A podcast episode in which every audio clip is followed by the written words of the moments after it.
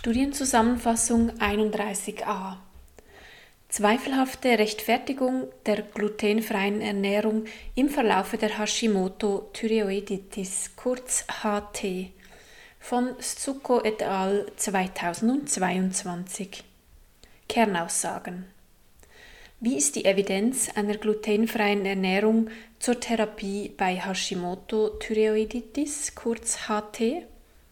Woher kommt die Annahme, dass Gluten eine mögliche Gefahr für Personen mit HT darstellt? Diese Literaturübersicht eines polnischen Forschungsteams ging diesen und weiteren Fragen auf den Grund. Bei der Analyse der verfügbaren Literatur fanden die Autorinnen und Autoren keine Grundlage für die Einführung einer glutenfreien Ernährung bei der Standardbehandlung von Personen mit HT. Einleitung und Studienbeschrieb. Die Ursache von Autoimmunerkrankungen der Schilddrüse wird am häufigsten mit dem Auftreten von autoreaktiven Klonen von T- und B-Lymphozyten, also Molecular Mimicry, als Ergebnis einer Kreuzreaktion des Immunsystems erklärt. Eine weitere Erklärung ist, dass Gewebetransglutaminase Immunglobulin G, kurz IgG, und Gliadin-Immunglobulin A, IgA, Antikörper im Serum signifikante Prädiktoren für Antischilddrüsen-Antikörper bei Patientinnen und Patienten mit HT sind. Es ist davon auszugehen, dass eine Autoimmunerkrankung auftritt, wenn mehrere Faktoren vorhanden sind, darunter genetische Veranlagung Umweltfaktoren sowie Leaky Gut Syndrome, Beeinträchtigung des Immunsystems zur Selbstregulierung. So auch die hormonelle Reaktion auf Stress. Die Aktivierung der Hypothalamus-Hypophysen-Nebennierenrindenachse HHNA bewirkt eine Umlenkung der Immunantwort von Typ 1 T-Helfer und Typ 2 T-Helfer, wodurch die zelluläre Immunität unterdrückt und die humorale Immunität verstärkt wird, was zur Entwicklung von HT beiträgt. Studien zufolge wird bei 5% der Erwachsenen und 8% der Kinder, die an Hashimoto leiden, auch eine Zöliakie diagnostiziert. Das ist ein viel höherer Prozentsatz als bei der Allgemeinbevölkerung 1%. Es gibt wenige Studien, welche eine glutenfreie Ernährung zur Optimierung der HT untersuchten. Es konnten bisher nicht eindeutig nachgewiesen werden, dass Gluten das Immunsystem zur Bildung von Antikörpern anregt und somit Strukturen von Schilddrüsengewebe zerstört. Diese Studie hatte deshalb zum Ziel, Zusammenhänge zwischen einer glutenfreien, kurz GF-Ernährung und HT sowie Autoimmunerkrankungen mittels der zur Verfügung stehenden Literatur zu untersuchen. Resultate es wurden 17 Studien zum Thema Hashimoto und 6 zur Ernährung und Schilddrüsenerkrankung gefunden. Hashimoto und Zöliakie zeigten 11 und in Zusammenhang mit Gluten 10 Ergebnisse. Autoimmun, Thyreoiditis und glutenfrei zeigten 50 Ergebnisse. Aus den Forschungsergebnissen geht hervor, dass eine glutenfreie Ernährung bei Patientinnen und Patienten mit HT von Nutzen sein kann. Bei einigen Teilnehmenden sank die Konzentration von Antischilddrüsen-Antikörpern und die gastrointestinalen Symptome wurden teilweise gelindert. Es sei daran erinnert, dass eine glutenfreie Ernährung keinen Einfluss auf die Konzentration der Schilddrüsenhormone hat und somit das größte Problem von Personen mit HT, also die unzureichende Produktion von Schilddrüsenhormonen, nicht angeht. Tabelle 1 zeigt dazu die aktuelle Evidenz kurz zusammengefasst. Krisiak et al. Auswirkungen einer glutenfreien Ernährung und Prozess der Autoimmunisierung und Funktion der Schilddrüse. 34 euthyreote Frauen zwischen 20 bis 45 Jahren. Lediglich eine leichte Verringerung der Autoimmunität, Anti-TPO und Anti-TG-Antikörper nahmen mit glutenfreier Ernährung ab. Limitation der Studie es wurden keine Dünndarmbiopsien zum Ausschluss einer Zöliakie gemacht. Subklinische Zöliakien sind also nicht ausgeschlossen. Ventura 2000 signifikanter Rückgang von Antischilddrüsenperoxidase-Antikörperspiegel. Riese et al. 2017 untersuchten die Beziehung von Schilddrüsenhormonen, Anti-TPO, Anti-TG-Antikörper, Antigewebstransglutaminase und Antigliadin-Antikörper. 82 Frauen zwischen 20 bis 50 Jahren. Positive Resultate einer glutenfreien Ernährung bei Personen mit HT. Bei Patientinnen, die an HT litten, wurde im Vergleich zu gesunden Patientinnen höhere Konzentration von Antigewebe-Transglutaminase und Antigliadin-IgA-Antikörpern festgestellt.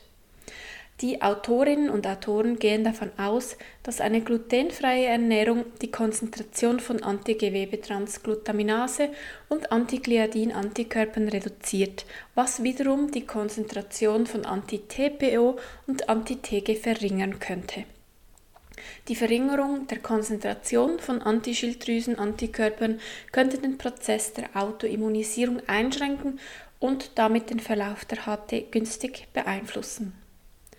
Kuhs et al. 2016 156 Patienten und Patientinnen Umfrage in allen Bevölkerungs- und Altersgruppen 75% der Befragten gaben an, eine GF-Ernährung durchzuführen, darunter 88% mit Levothyroxin.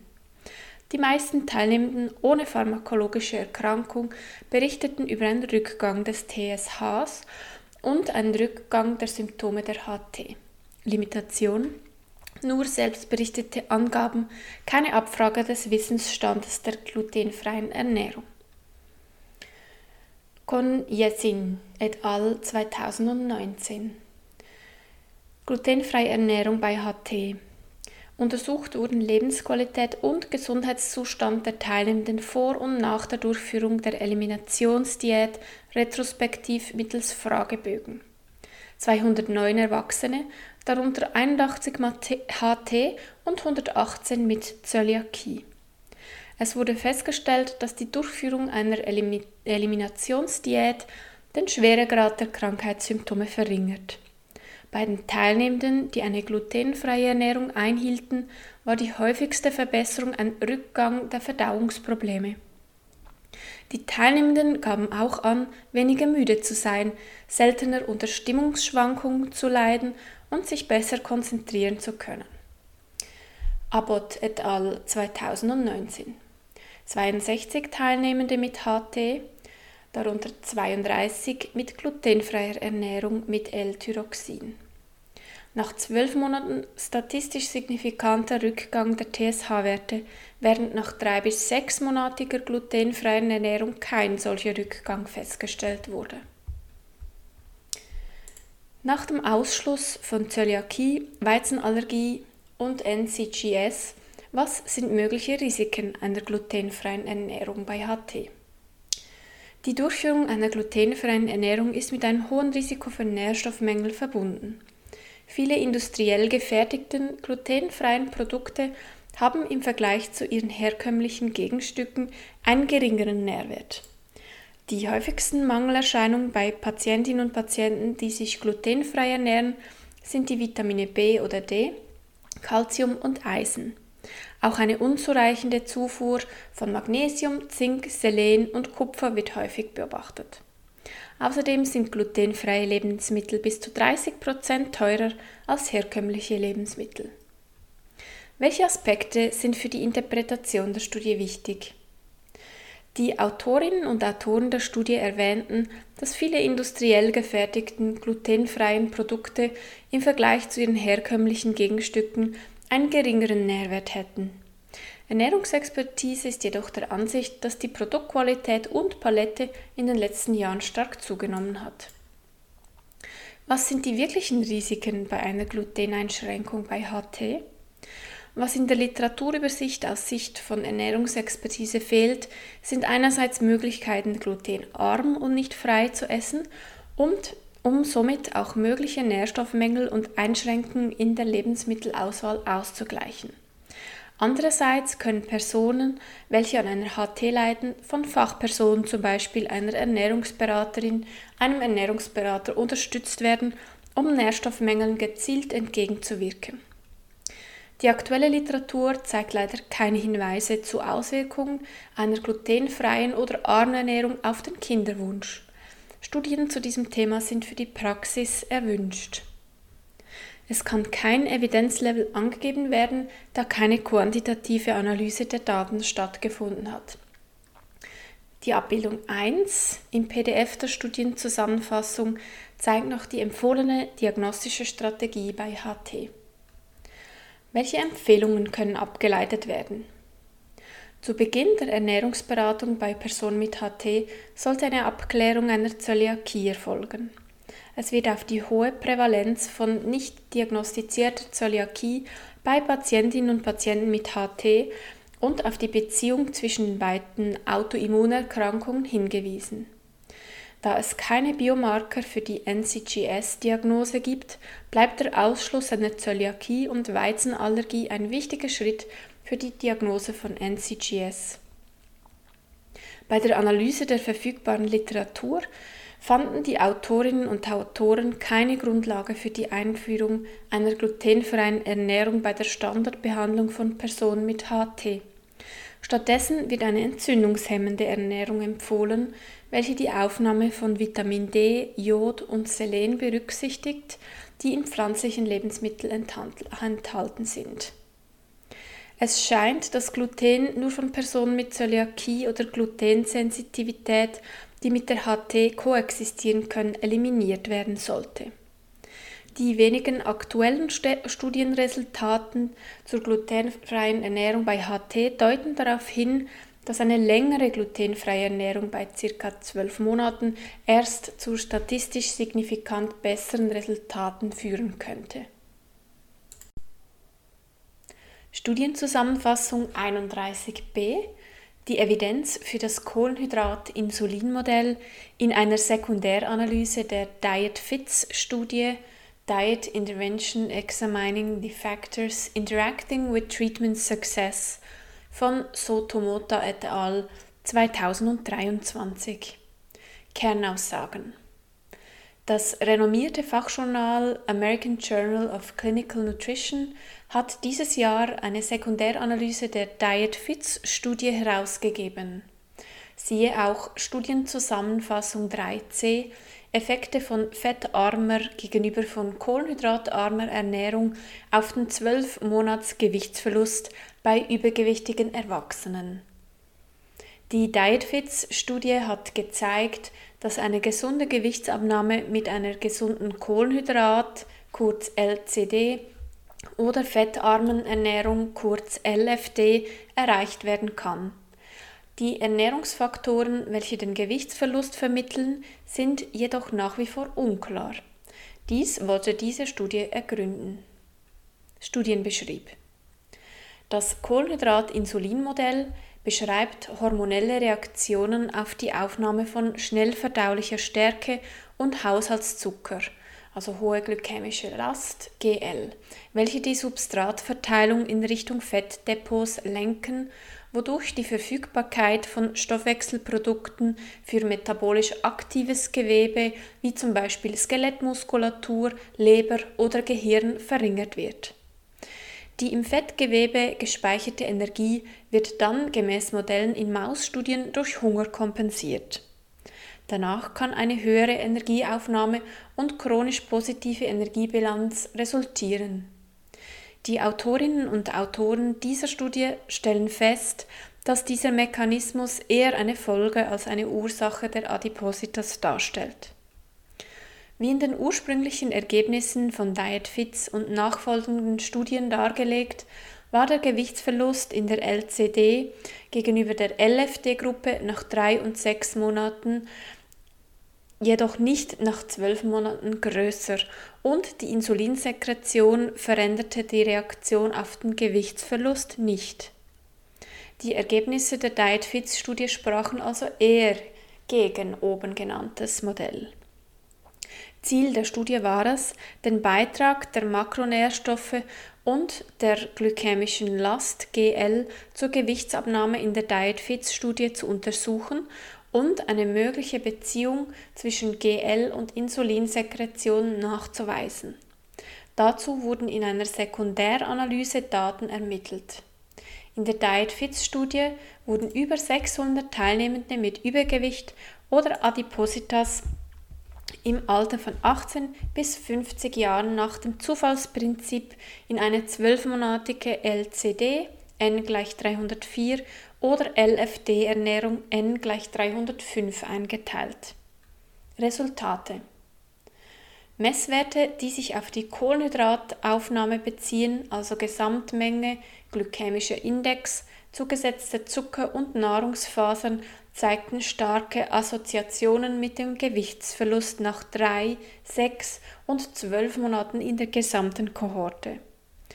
Diejenigen, welche sich auf die Gesamtfettaufnahme beziehen, zeigten aber schwache bis keine Assoziation.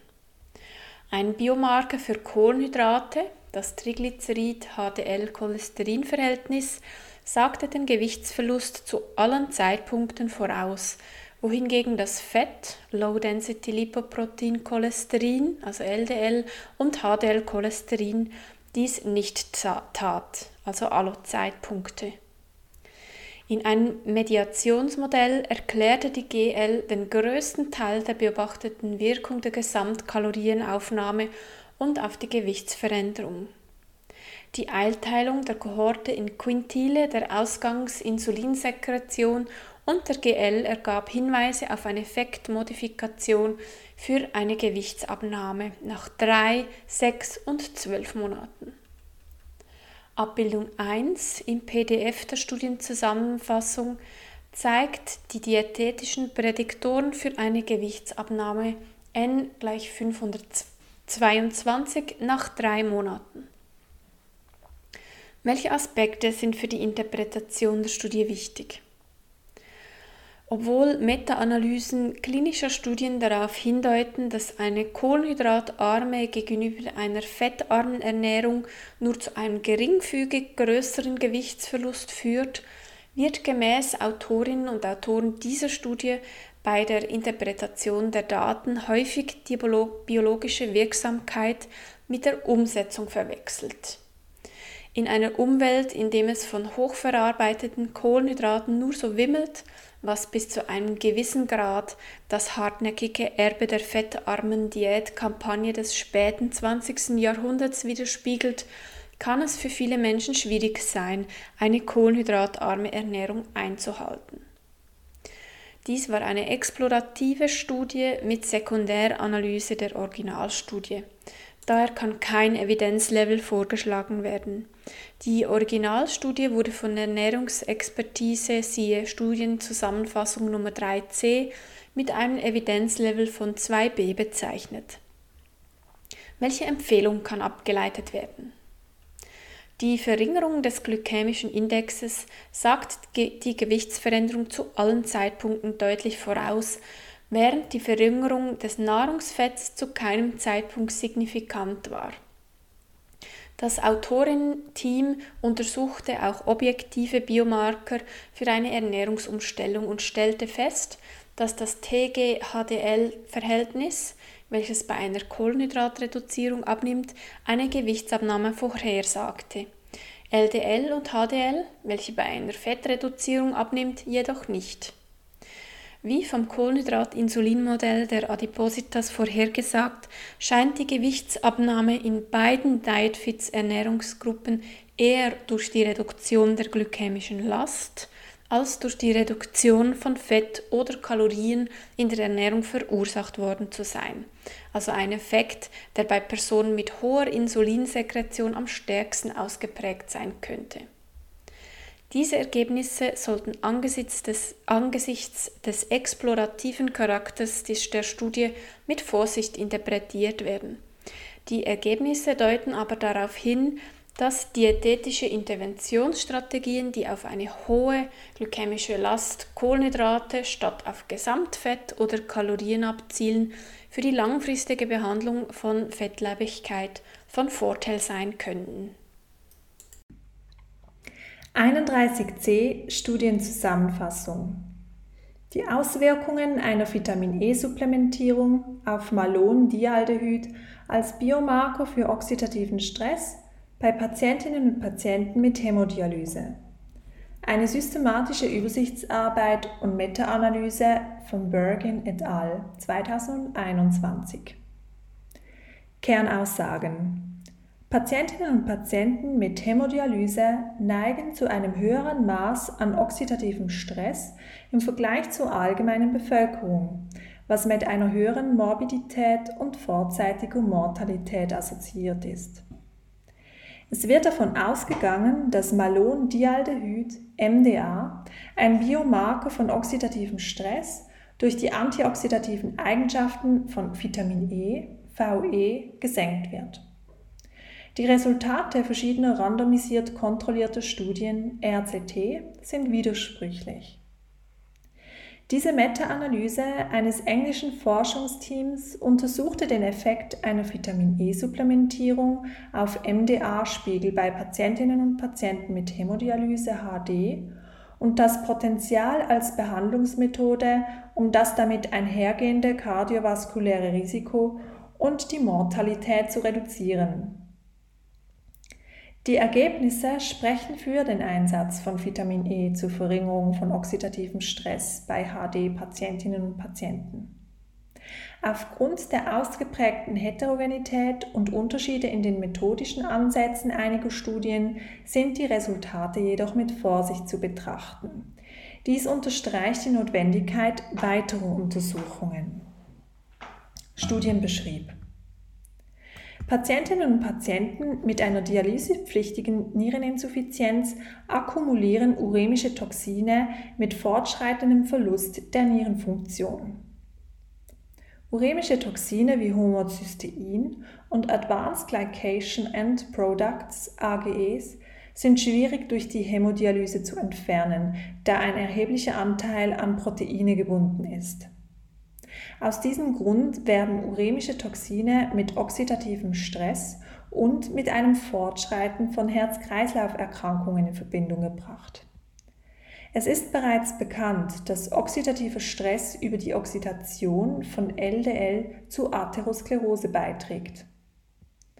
Antioxidantien kommen in pflanzlichen, vollwertigen Nahrungsmitteln wie Früchten, Gemüse oder Nüssen vor und eine Supplementierung ist eine häufig eingesetzte Maßnahme zur Behandlung von oxidativem Stress und Erhöhung der antioxidativen Gesamtkapazität. VE ist ein fettlösliches Antioxidans und Alpha-Tocopherol AT ist die häufigste verfügbare und biologisch aktive Form von Vitamin E. Patientinnen und Patienten mit einer terminalen Niereninsuffizienz weisen ein gesteigertes Risiko für Herz-Kreislauf-Erkrankungen auf. Erhöhte MDA-Spiegel und andere Biomarker von oxidativem Stress bei Menschen mit Hämodialyse korrelieren mit einer höheren Morbidität und Mortalität. Die vorliegende Review hatte zum Ziel, den Effekt einer Vitamin E-Supplementierung auf MDA-Spiegel bei erwachsenen Personen mit einer Hämodialyse zu untersuchen und das Potenzial als mögliche Behandlungsmethode bei gleichzeitig auftretenden Herz-Kreislauf-Erkrankungen und die damit in Verbindung stehende Mortalität zu untersuchen. Resultate Insgesamt wurden 16 Studien mit über 300 Teilnehmenden in die systematische Übersichtsarbeit und Meta-Analyse inkludiert. Es handelt sich um RCTs, Nichts-RCT und Vorher-Nachher-Studien. Eingeschlossen wurden Studien mit erwachsenen Probandinnen und Probanden und Hämodialyse, welche irgendeine Form von Vitamin E-Supplementierung unabhängig von der Dosierung mit einer Kontrollgruppe Placebo verglichen, sowie MDA-Spiegel als Outcome untersucht haben. In fünf Studien wurde Vitamin E intramuskulär und in elf Studien oral verabreicht. In zwei Studien war keine Angabe zur Applikationform zu finden. Die durchschnittliche Therapiedauer betrug zwei Monate und variierte von einem Tag bis sechs Monaten. Die mittlere Dosierung lag bei 384 mg und umfasste 220 mg bis 1080 mg. Der Bedarf bei gesunden Erwachsenen liegt bei Frauen bei 11 mg und Männern bei 13 mg pro Tag. Die Schätzung des Gesamteffekts ergab eine standardisierte mittlere Differenz von minus 1,55 wobei eine ausgeprägte Heterogenität festgestellt wurde. Subgruppenanalysen zeigten signifikant negative Assoziationen zwischen Vitamin E-Supplementierung und MDA-Spiegeln bei oraler, intramuskulärer Verabreichung und synthetischer Form von Vitamin E. Der negative Zusammenhang war nicht signifikant für RCT, die die natürliche Form von Vitamin E verabreichten. Der Zusammenhang zwischen Vitamin E und oxidativem Stress bei Patientinnen und Patienten mit HD ist gut dokumentiert. Aber die optimalen Werte zur Verringerung von oxidativem Stress sind nach wie vor unklar, was vor allem auf die prooxidative Wirkung von VE bei höherer Dosierung und das Fehlen eines definierten Schwellenwerts zurückzuführen ist. Eine Meta-Analyse kam zum Schluss, dass eine Supplementierung bei Personen mit einem Vitamin E-Mangel vorteilhafter ist, wobei eine Aufnahme von über 400 internationalen Einheiten pro Tag mit einer erhöhten Gesamtmortalität in Verbindung gebracht wird. Die Bewertung der Wirkung von Vitamin E hat sich innerhalb der Studien weitgehend auf AT konzentriert, während andere Formen von Vitamin E aufgrund ihrer einzigartigen Eigenschaften möglicherweise bessere antioxidative Wirkungen aufweisen. Eine isolierte Supplementierung von Vitamin E ignoriert die potenziellen synergistischen Vorteile anderer Verbindungen und ein Überschuss von AT kann zu einem antioxidativen Ungleichgewicht führen. Die Genauigkeit der Quantifizierung von oxidativem Stress und der gesamten antioxidativen Wirkung von Vitamin E ist nach wie vor schwierig, da die Biomarker, die zur Messung von oxidativem Stress als Reaktion auf eine Supplementierung verwendet wurden, stark variieren. Welche Aspekte sind für die Interpretation der Studie wichtig? Ein hohes Maß an Reaktivität und Instabilität hat die Zuverlässigkeit von MDA überschattet, da es von der mitochondrialen Aldehyd-Dehydrogenase schnell enzymatisch abgebaut wird. Dies unterstreicht die Notwendigkeit eines spezifischeren Laborwerts in Bezug auf oxidativen Stress, welcher ein weites Spektrum an Markern umfasst, um robuste Angaben über die antioxidativen Wirkungen liefern zu können. Angesichts der im Funnel-Plot beobachteten Asymmetrie besteht die Möglichkeit eines Publikationsbias, wobei kleinere Studien mit weniger aussagekräftigen Ergebnissen in der Veröffentlichung bevorzugt wurden.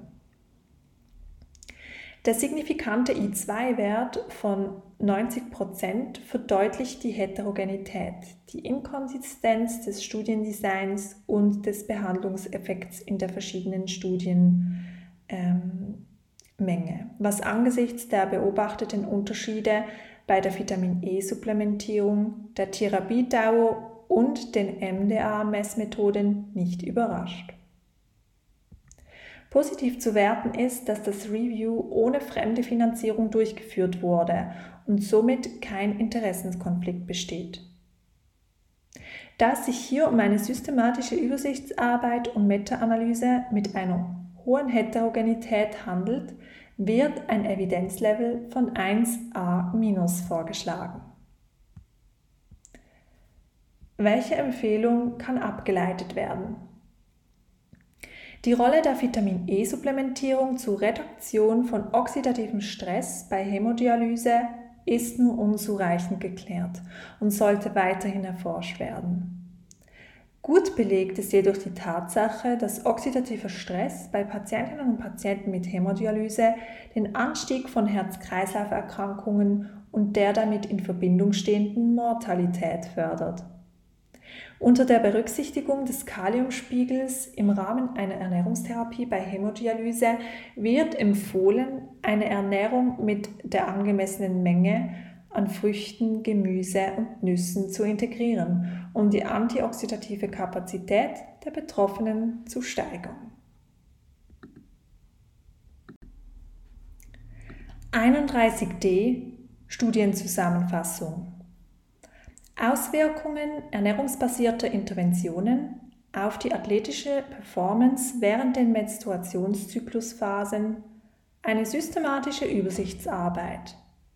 Helm et al. 2021 Kernaussagen Immer mehr Frauen sind sportlich aktiv, sei es beruflich oder innerhalb ihrer Freizeit. Es wurde bereits in der Vergangenheit berichtet, dass der Menstruationszyklus die sportliche Leistung und den Aktivitätsstoffwechsel beeinflusst. Trotz der steigenden weiblichen sportlichen Betätigung existieren nur wenig umfassende Forschungsarbeiten zu Maßnahmen, welche den Einfluss des Menstruationszyklus auf die sportliche Leistungsfähigkeit unterstützen oder abschwächen können.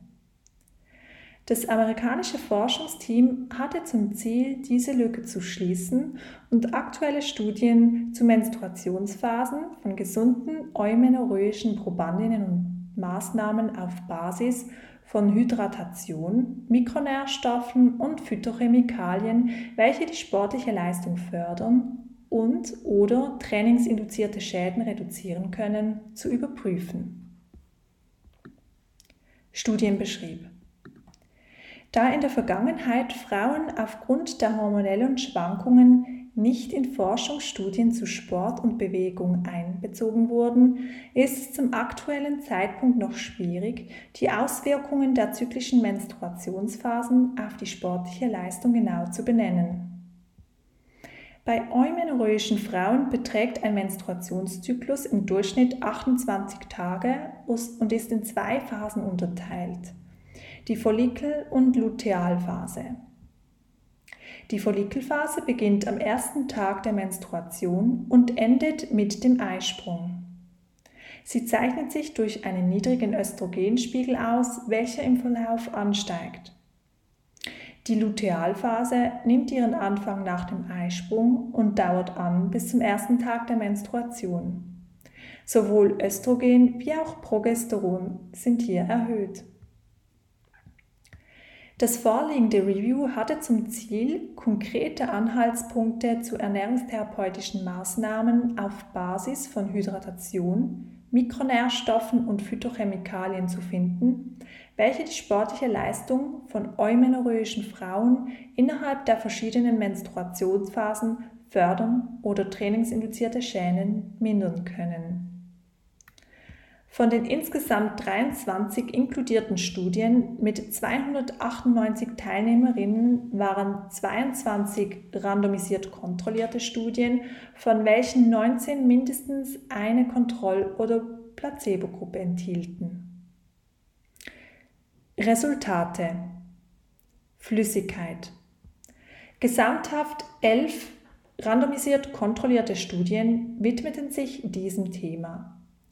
Obwohl die Menstruationsphasen keinen direkten Einfluss auf den Flüssigkeitshaushalt oder Marker von Dehydratation nahmen, verbesserten Rehydratationstherapien wie 600 ml Tiefseemineralwasser, Einnahme in zwei Phasen im Abstand von 15 Minuten oder eine 6%ige Kohlenhydrat-Elektrolytlösung, genannt CES, konsumiert alle 15 Minuten während 90 Minuten.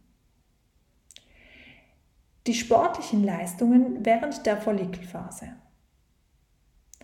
Eine Rehydrierung mit CES verbesserte die Ausdauerleistung, verlängerte die Zeit bis zur Erschöpfung und verkürzte die Gesamtzeit beim Zeitfahren.